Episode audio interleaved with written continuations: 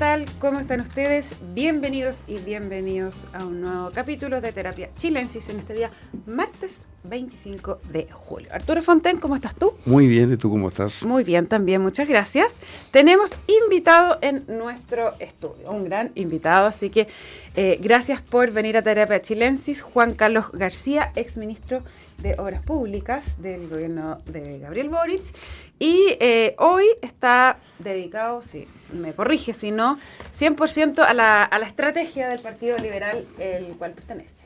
Así es, bueno, muchas gracias por la invitación. ¿eh? La verdad es que escucho harto este programa, pero creo que no había venido nunca. Mira, qué bueno tenerte Bienvenido. por vez. Sí, es bueno al final del día escuchar los, una voz reposada, los temas difíciles.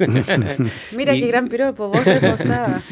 ¿Ah? Así que sí, efectivamente, estoy de encargado programático del Partido Liberal y, y bueno, articulando las conversaciones que se requieren en un momento que pareciera que están difíciles las conversaciones en público, pero me parece que ya más en privado se están empezando a cultivar mejores conversaciones. ¿Sí? Sí. O sea, tú ves más, más, más eh, disposición al diálogo en el, en el oficialismo, entre los partidos, entre los parlamentarios que componen las dos almas o corrientes del gobierno.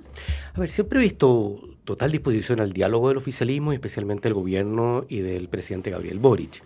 Sin embargo, en momentos que hemos vivido una, una serie de procesos en Chile, desde el estallido social, el gobierno Piñera, después la, la, pandemia, pareciera ser que es más atractivo en la política buscar el punto de diferencia en el otro, que aunque sea minúsculo, concentrarse en ese y no en la convergencia de los grandes temas. Y, y veo tanto eh, muchos actores de, de- de la oposición, sin duda del oficialismo, pero también del sector privado, eh, levantar un poco la mirada y salir de, de la contingencia para, para ver aquellas cosas que nos convergen como país. Eh, y en eso creo yo que se empieza a construir poco a poco un, un estado de ánimo. Creo, y creo no ser parcial en esto, creo que también el, el presidente Boric ha dado señales importantes en ese sentido, que son la pauta para, para el gobierno. No es fácil, pero creo que empezar a construir un nuevo modo de conversar se está empezando a sentir dada la fatiga que tiene la sociedad de, con una política que, que busca los desacuerdos y no se encuentra con los grandes acuerdos que necesitan los chilenos y las chilenas hoy día. Sí, yo estoy muy de acuerdo con eso y, y- y creo que lo que nutre en parte el desacuerdo es una suspicacia generalizada, ¿no? que hace que estemos todos mirando la intención oculta en el otro. ¿no? Hay una sospecha y, y el mundo político se ve, por lo menos desde fuera, se ve como una bolsa de gato, digamos, ¿no? Una permanente pelea. Y eso aleja a la ciudadanía, eh, me parece, de la política y de la democracia. Yo creo que parte del, prestigio que estamos viendo en la democracia en Chile tiene que ver con esta especie de camorra pequeña, digamos. ¿no? Bueno, sí, efectivamente, yo creo que este es un momento que me parece importante, no solamente para el gobierno, ¿ah? yo creo que para toda la clase política, llegar a acuerdos importantes. Acuerdos en un pacto fiscal que, que pueda acoger las diferentes miradas, sin duda. Una- un acuerdo para el tema de pensiones. Llevamos 10 años en tema de pensiones. Propuestas de la presidenta Bachelet, propuesta del presidente Piñera, ahora propuesta del presidente Boric, creo que ya había una conversación suficiente como empezar a ver los puntos en común. Y creo que ese tipo de cosas son las que nos van a volver a prestigiar la política ante la ciudadanía. Y te vuelvo a repetir, creo que eh, una derrota de, a un pacto fiscal, a una, o una derrota a, una- a un pacto en, las pensiones, no va a ser un golpe al gobierno va a ser un golpe a la clase política y eso eh, en el corto, en el mediano y en el largo plazo le va a salpicar al actual oficialismo y a la actual oposición también. Así que confío en que podamos llegar a, esos acuerdos que se están dando a nivel más privado, que podamos hacerlos más públicos también. Ahora, esta sensación, como dice Arturo, como de una camorra permanente y de pelea, y que, bueno, la estamos viendo bastante ahora a propósito de la reforma previsional, eh, con la U y todo. Cuando tú estabas eh, de, de ministro, ministro de Obras Públicas, eh, ¿cómo era ver, porque fue, fue tu primera incursión en la política activa, ¿no? ¿Cómo fue ver y vivir eso? ¿Es- es- ¿Era parecido a lo que se ve de afuera esta camorra o era diferente adentro? A ver, yo creo que los diferentes ministerios, por la naturaleza de sus carteras, lo viven de manera distinta. Aquellos que tienen que, pasar más tiempo en el Congreso negociando proyectos de ley, sin duda, requieren un esfuerzo mucho mayor para construir eh, consensos. Eh, lo que vimos en, el periodo en que yo fui ministro y que sin duda continúa actualmente, es también construir confianzas con el sector privado. Eh, tenemos que entender que la, la sociedad no es binaria no es Estado o privado. De hecho, son tres partes desde mi punto de vista. Está el Estado, está el sector privado y está la sociedad civil. Eh, y ese diálogo, esa construcción de confianza, a mi entender, en, aspectos más sectoriales, está avanzando mucho más. Eh, he visto que el sector privado eh, tiene una comunicación continua con el gobierno. Prueba de ello es que, a mi entender, el viaje del presidente Boric fue fundamental en ese sentido.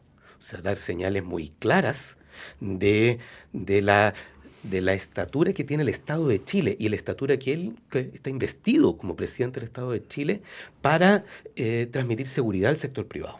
Pero primero, efectivamente, en España lo que él hace es dar este discurso que fue muy bienvenido por el sector privado, en que de alguna manera eh, aplaude lo que ha construido Chile en los últimos 30 años, el desarrollo, etcétera, etcétera.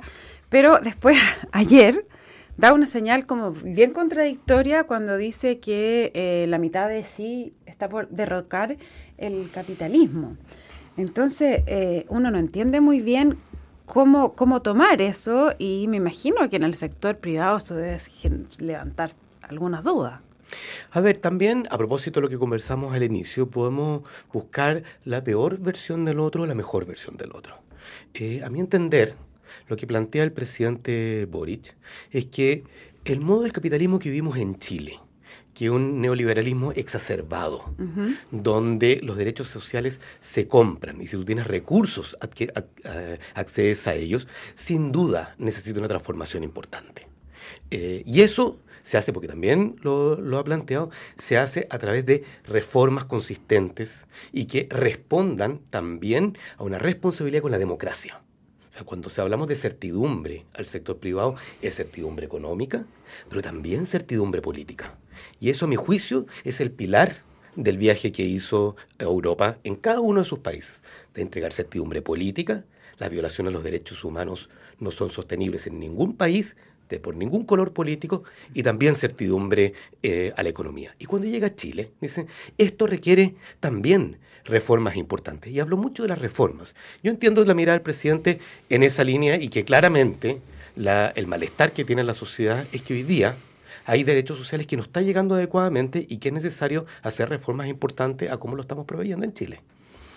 Oye, pero eh, a propósito de esto de la, traducción que tú das es como quien dice una traducción socialdemócrata, digamos, ¿no? Lo que necesitamos es una socialdemocracia.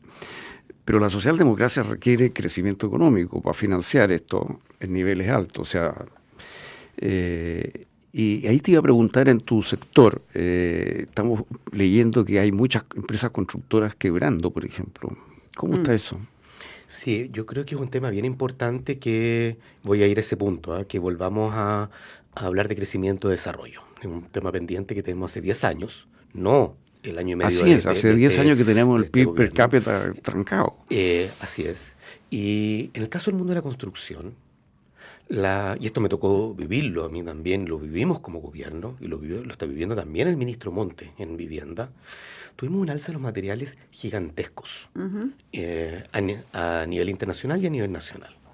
Producto de la pandemia. producto de la pandemia, producto de la guerra de Ucrania también. También. Así es. Eh, y tomamos decisiones inéditas como gobierno, como por ejemplo hacer reajustes retroactivos a los contratos para reconocer que eh, disminuir esa brecha de los costos era mucho más seguro para la empresa, pero también para los beneficiarios dándole continuidad a un contrato, que, eh, que hacer que la empresa quebrara. Las empresas igual tuvieron cierta fragilidad y lamentablemente hay empresas que están quebrando también. Sin embargo, hoy día las medidas que se están tomando, por ejemplo, hemos visto una baja sostenida de la inflación. Esto, mm. estoy seguro, sin ser economista, que en los próximos meses, pero este segundo semestre, también va a, traducirse en una baja en la tasa de interés de los bancos, que son hoy día el peor escollo que tienen las empresas constructoras. Porque no sacas nada con adjudicarte un contrato con el Estado, ir a la banca y pedir una boleta garantía a unas tasas de interés que te hace imposible, te come todas tus utilidades. Tenemos un círculo vicioso en ese sentido. Y ahí es donde tiene que dialogar, a mi juicio, como lo está haciendo el, el ministro Marcel, la baja de la inflación con una inversión importante de recursos públicos en obras públicas, ya sea vivienda, transporte y obras públicas propiamente tal. Es un, un, tránsito que ha sido difícil, no ha sido ajeno también en, otro, en otros países, pero entendiendo que acá hay tres patitas y hay una que está un poquito más rezagada, que es la banca y que esperemos que dé señales pronto. Eh, se está hablando que el Banco Central va a bajar las sí, tasas la tasa de interés y eso, esperemos, no, ninguno solo tiene una bolita de cristal, mm. pero debería apuntar en ese sentido y si es así, esperemos ver de parte de la banca privada también señales en ese sentido. Oye, eh, por ahí Schumpeter dice que el, una frase muy repetida que el capitalismo se basa en la creación destructiva. Y, y, tal vez los países que crecen son los que ponen el énfasis en la creación y los que no crecen son los que se fijan más bien en la parte destructiva del capitalismo toda esta permisología que tenemos en materia de, construcciones, de edificios que se objetan, que se vuelven a objetar, vecinos que se organizan, qué sé yo, eh, ¿hasta qué punto es también ese un freno importante al crecimiento en este momento en el área de construcción? Bueno, a mi entender estamos viviendo los resultados también de un éxito de un proceso donde la sociedad valora cada vez más la participación de la ciudadanía, valora cada vez más el cuidado del medio ambiente y el Estado ha hecho, se ha hecho cargo de eso. Sin embargo, a mi entender, lo que no hemos logrado avanzar con suficiente velocidad es que el Estado tiene que responder a una velocidad del siglo XXI y no del siglo XX. El gobierno eh, está avanzando en una, en una agenda para agilizar la permisología, sin bajar los estándares, porque eso es muy importante. Mm.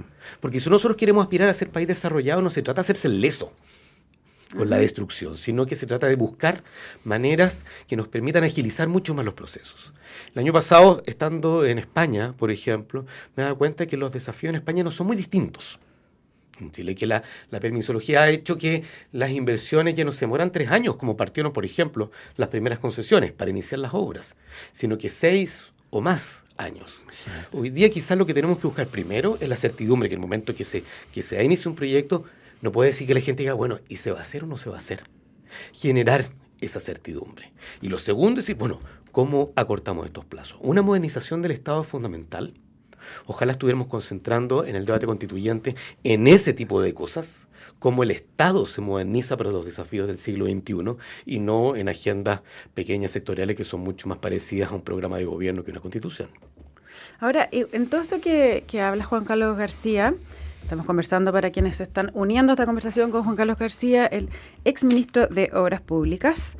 Eh, en, en, en, toda esta idea que tú planteas eh, y, y, este desafío de crecimiento que reconoces y que ves que Mario Marcel está bastante a caballo de esa situación en lo que tú ves y esta, eh, esta agilización de la permisología, sobre todo ambiental, ¿cuánto de, cuán, ¿cómo se compatibilizan las ideologías políticas del sector que eh, gobierna en este momento, porque por un lado pareciera que eh, está la línea de lo que tú planteas, Marcel, etcétera, pero por el otro lado hay un ánimo que es bastante más reticente a, a estos avances. A ver, Chile es un país presidencialista y las líneas del gobierno las define el presidente de la República.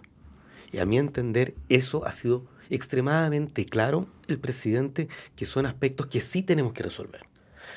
Lo plantea al interno del gobierno, lo plantea al sector privado y lo plantea también a nivel internacional. Esa es la única línea que vale. La línea que vale es de un presidente que está comprometido con una modernización del Estado para agilizar la inversión privada, ya sea en cooperación con el Estado o la inversión privada propiamente tal, con altos estándares ambientales y que esto requiere acuerdos y consensos importantes, tanto acuerdos y consensos entre ministerios, que probablemente son bastante más difíciles porque son estructuras que responden a, a lógicas administrativas distintas una, una de otra, y también hacia, lo, hacia los gremios y hacia los usuarios. Por lo tanto, para mí no hay una disyuntiva en ese sentido. Creo que el presidente ha sido muy claro y cuando está bajada la línea el presidente, el resto tiene que acatar. O sea, ¿te parece que ha sido claro y, de una sola línea en ese, en Yo no he visto ninguna duda del presidente y el gobierno en esta, en esta dirección. No lo he visto ni en los proyectos que son de inversión directa, del Estado, de asociación público-privada, como la mirada de futuro, como es la propuesta que tiene el hidrógeno verde y el litio, que justamente se está trabajando para, cómo, para lograr en un plazos razonables y oportunos poder ser un líder en, eh, en una energía que probablemente va a ser la que va a marcar la pauta a nivel mundial. Juan Carlos García, tú eres militante y asesor estratégico del Partido Liberal. Te quiero preguntar, ¿cuál es la aspiración de eh, tu partido en este concierto de, eh, de, muchos partidos que apoyan al gobierno? Porque la principal figura es Vladimir Osevich, ¿cierto?, que eh, deja la presidencia de la Cámara de Diputados, vuelve a ser otro diputado nomás. Entonces, ¿cuál es el, el lugar en que ustedes se quieren posicionar ahí?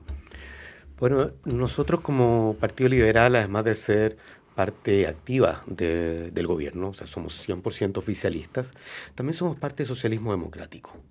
Y en este sentido, nosotros creemos que el liberalismo socialdemócrata requiere hoy día nuevas energías, nuevas propuestas, que podamos responder con nuevas ideas a problemas que se vienen arrastrando hace mucho tiempo. Y muchas de esas requieren, sin duda, una mayor conversación con los diferentes actores. Un principio del Partido Liberal es que aquí nadie no puede quedar fuera. No debe quedar fuera el Estado, que es el que resguarda el interés colectivo de todos nosotros. No puede quedar fuera el sector privado, que es lo que mueve la economía y genera los empleos. Y no puede quedar fuera la sociedad muchas veces organizada, que también es parte de la identidad de cada una de las, comunidades. Eso requiere una conversación distinta, una conversación en la que le estamos aportando no solamente al gobierno, sino al debate político. Parte de eso fue el sello que tuvo Vlado Mirosevich como presidente de la Cámara. Parte de eso es lo que estamos impulsando con nuestra bancada y con nuevas propuestas para, para el gobierno. Y en ese sentido yo me siento muy cómodo de que el gobierno presidente Gabriel Boric ha tenido unas, unas señales muy claras hacia la socialdemocracia y que la necesidad de reformar no tiene que ver con dinamitar los puentes, sino que construir puentes con el otro. Bueno, y fui ministro de Obras Públicas y sabemos de construir puentes, pero es los puentes de conversación, los puentes de diálogo, no solamente con los que piensan igual que uno, sino también los que piensan distinto que uno. Y los que piensan distinto que uno no siempre es el partido político que está al frente. No siempre son los republicanos, la UDI, Renovación Nacional o Evópoli, que son la, la, oposición. Muchas veces construir puentes con organizaciones sociales, con las agrupaciones de Bogotá rural que ven que se demora muchísimo un sistema de agua potable a llegar a sus comunas, por lo tanto hay una decepción con el Estado. O con familias que dicen, ¿cuándo me van a, a, recuperar este camino que lleva tanto tiempo deteriorado, camino rural que probablemente no le importa a los grandes medios? Eso, a mi juicio, esa modernización del Estado desde, desde una mirada moderna es algo que nos mueve como liberales y que sí vemos un espacio importante para avanzar en este gobierno. Una especie de articuladores del diálogo general del diálogo, pero sobre todo de las propuestas. Creo que el diálogo por el diálogo, mejor nos sentamos a conversar, eh, a tomarnos un tecito o, dependiendo de la hora, una copa de vino, pero sí a través de propuestas en las que podamos encontrar consensos. Yo estoy muy esperanzado. Mira, la otra vez escribí una columna y decía, parece que el optimismo pareciera ser revolucionario. En ese caso yo me considero completamente revolucionario.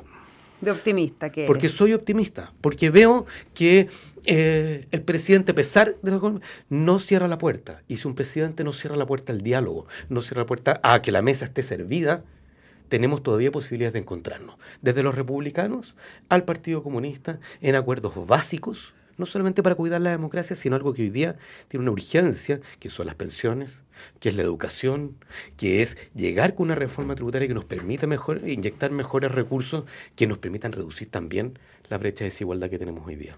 O sea, en ese sentido, perdona, la última, ya me tomas la cuchara. En ese sentido, la, actitud que ha tomado eh, la UDI estos días, de restarse de la reforma previsional a cambio de la salida del ministro Giorgio Jackson, ¿Te parece que no va en el sentido correcto?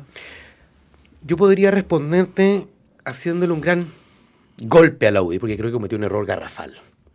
Pero veo que el resto de la derecha no ha tenido esa actitud y yo espero que la UDI cambie eso y que si bien eso que buscaba hacer una señal a sus adherentes, a sus militantes, hoy día es el momento de darle señal a los chilenos y chilenas. Y confío en que hay miembros en el Congreso de la UDI que están estado construyendo diálogos también en otras instancias, que sean ellos los que llamen a primar la cordura un partido que a mi juicio se equivocó, pero todavía pueden enmendar el rumbo. Oye, eh, yo te iba a preguntar eh, sobre cómo ves tú estás llamado dentro del Frente Amplio a formar un solo partido y qué implicancias tiene esto para, para el Partido Liberal. Bueno, sin duda, hoy día parte de la discusión constituyente es buscar una estructura que reduzca la cantidad de partidos y que sean partidos más fuertes. Y eso pasa por hacer crecer los partidos o sumar partidos que tengan ideologías similares u afines. Yo entiendo en ese sentido la conversación que está teniendo entre Convergencia Social, Revolución Democrática y Comunes.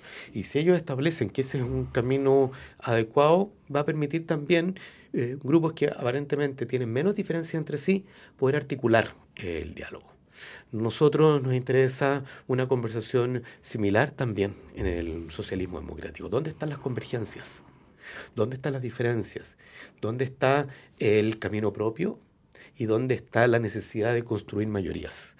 Eh, no solamente a mí personalmente, sino como partido, nos interesa recuperar la centroizquierda, que hoy día ha estado bastante ausente, se vio en el proceso constituyente, mm. eh, no solamente a nivel de generar incidencia en este gobierno y en los gobiernos, trabajar en un futuro gobierno también, a partir de este, que es nuestro gobierno, sino también a partir de las ideas donde veo que muchas veces estamos en, en, enfrascados. Eh, enfrascados. Muy enfrascados. Es difícil la palabra esa. Estamos enfrascados en discusiones donde ponemos primero una radicalización ideológica antes que una propuesta de sentido común y en ese sentido estoy seguro que nosotros podemos aportar mucho a, al gobierno de Chile.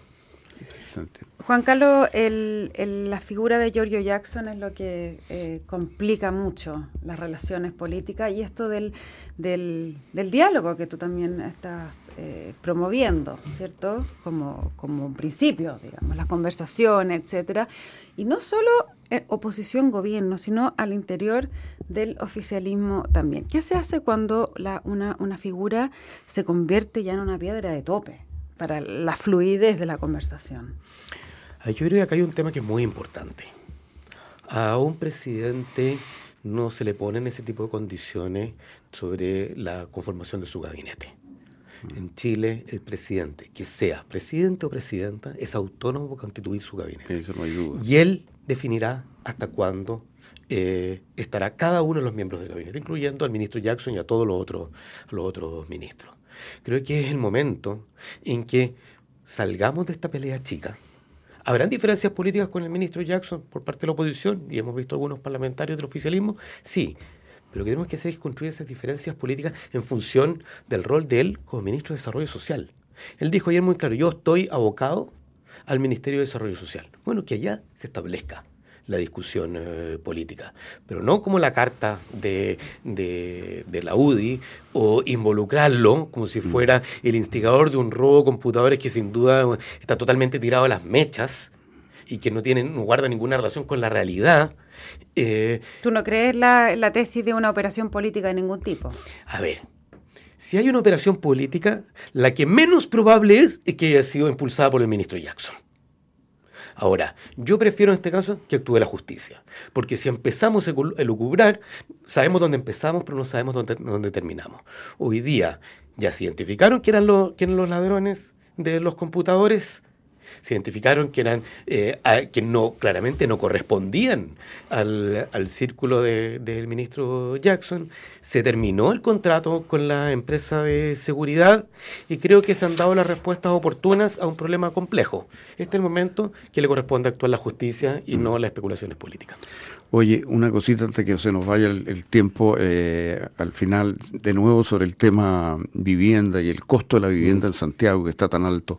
¿Qué opinas tú de estas propuestas que han planteado, por ejemplo, el, urbanista Chenique, de tratar de, que el Estado invierta en, ferrocarriles, en trenes, en caminos para potenciar áreas urbana. suburbana. Suburbana, sí, sí en los alrededores de Santiago. Sí, bueno, eh, no es los alrededores de Santiago, pero creo que tanto los trenes suburbanos que se están impulsando, como el tren Santiago-Valparaíso, tiene la polémica que llega o no llega a Valparaíso, lo que hace es generar nuevos espacios conectados mm. con las capitales, tanto con el Gran Valparaíso como con el Gran Santiago. Son grandes oportunidades de suelo. El suelo es el principal capital que tiene un Estado para construir viviendas sociales, que son las que nos preocupan hoy día, que son las que tienen mayores dificultades. Pero también habría de discutir qué pasa con ciertos sectores que tenemos hoy día. En, eh, en, Santiago principalmente, que son terrenos que ha comprado el metro para sus expropiaciones y que también podrían ser desarrollados para vivienda, probablemente de arriendo, que, que ayudan a descomprimir el acceso a la vivienda. Porque hay un déficit fuerte. El déficit es muy fuerte, creo que se está avanzando eh, rápidamente en, la vivienda con problema de emergencia, pero tenemos campamentos, no solamente acá en Santiago, en San Antonio, en Valparaíso, en Concepción y en otros lados, que requieren eh, un esfuerzo en conjunto del sector privado, Cámara China de la Construcción y otros actores con el Estado. Yo he visto ese esfuerzo, esto significa aceitar la máquina, se ha logrado en ciertos espacios, pero todavía creo que hay un espacio importante que entiendo se está discutiendo para poder eh, llegar más rápido al acceso al suelo. Y la infraestructura es un gran generador de suelo. Trenes, sobre todo, me parece que una de las grandes oportunidades. Juan Carlos, Juan Carlos García, muchísimas gracias por haber venido este, en esta sesión de día martes de Terapia Chilensis. Muchas gracias a ustedes por la invitación. Espero que se repita más adelante. Por supuesto. Les contamos que la transformación digital de tu empresa nunca estuvo en mejores manos. En Sonda desarrollan tecnologías que transforman tu negocio y tu vida, innovando e integrando soluciones que potencian y agilizan tus operaciones. Descubre más en sonda.com. Sonda Make It Easy. Quédese con nosotros porque a continuación información privilegiada al cierre y luego sintonía crónica debut junto a Bárbara Espejo y Francisco Árabe. Arturo, un placer como siempre y nos encontramos mañana con más terapia. Buenas noches. Muy bien, buenas noches.